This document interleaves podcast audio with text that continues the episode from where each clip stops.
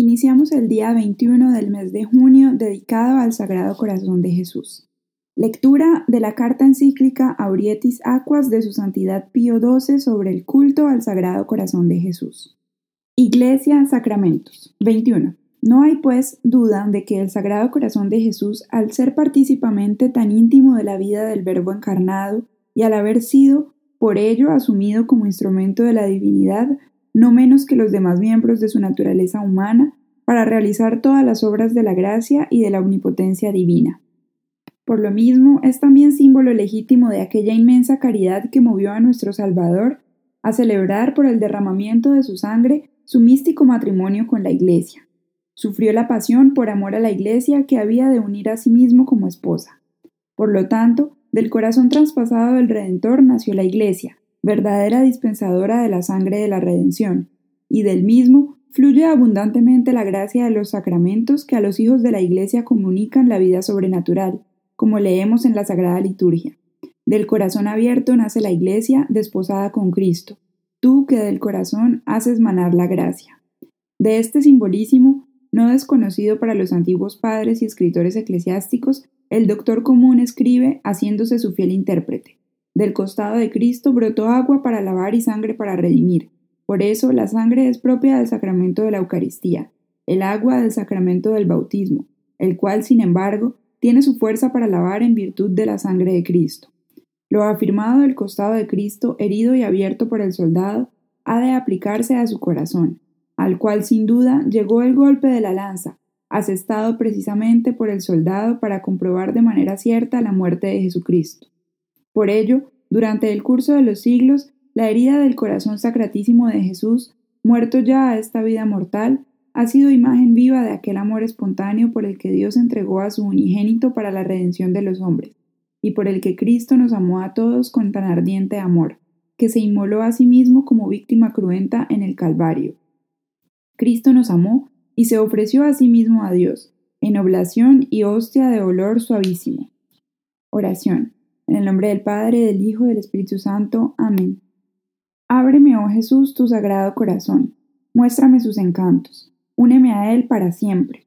Que todas las respiraciones y palpitaciones de mi corazón, aun cuando esté durmiendo, te sirvan de testimonio de mi amor y te digan sin cesar, Señor, te amo. Recibe el poco bien que hago.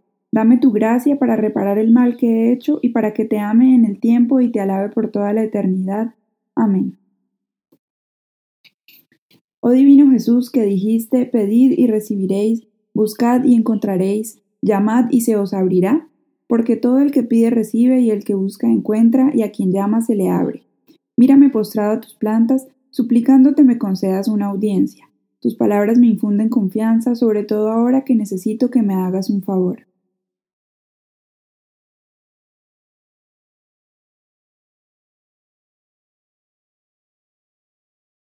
¿A quién he de pedir sino a ti, cuyo corazón es un manantial inagotable de todas las gracias y dones? ¿Dónde he de buscar sino en el tesoro de tu corazón, que contienen todas las riquezas de la clemencia y la generosidad divina? ¿A dónde he de llamar sino a la puerta de este corazón sagrado, a través del cual Dios viene a nosotros, por medio del cual nosotros vamos a Dios?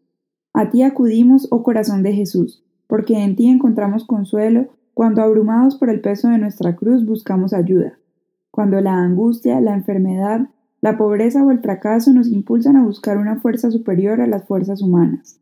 Creo firmemente que puedas concederme la gracia que te imploro, porque tu misericordia no tiene límites, y confío en que tu corazón compasivo encontrará en mis miserias, en mis tribulaciones y en mis angustias un motivo más para oír mi petición. Quiero que mi corazón esté lleno de la confianza con que oró el centurión romano en favor de su criado, de la confianza con que oraron las hermanas de Lázaro, los leprosos, los ciegos, los paralíticos que se acercaban a ti, porque sabían que tus oídos y tu corazón estaban siempre abiertos para oír y remediar sus males. Sin embargo, dejo en tus manos mi petición, sabiendo que tú ves las cosas mejor que yo, y que si no me concedes esta gracia que te pido, sí me darás en cambio otra que mucho necesita mi alma, y me concederás mirar las cosas, mi situación, mis problemas, mi vida entera desde otro ángulo y con más espíritu de fe. Cualquiera que sea tu decisión, nunca dejaré de amarte, adorarte y servirte, oh mi buen Jesús. Acepta este acto mío de perfecta adoración y sumisión a lo que decrete tu corazón misericordioso. Amén. Padre nuestro que estás en el cielo, santificado sea tu nombre. Venga a nosotros tu reino. Hágase tu voluntad así en la tierra como en el cielo. Danos hoy nuestro pan de cada día, perdona nuestras ofensas, así como también nosotros perdonamos a los que nos ofenden. No nos dejes caer en la tentación y líbranos del mal. Amén. Dios te salve María, llena eres de gracia, el Señor está contigo.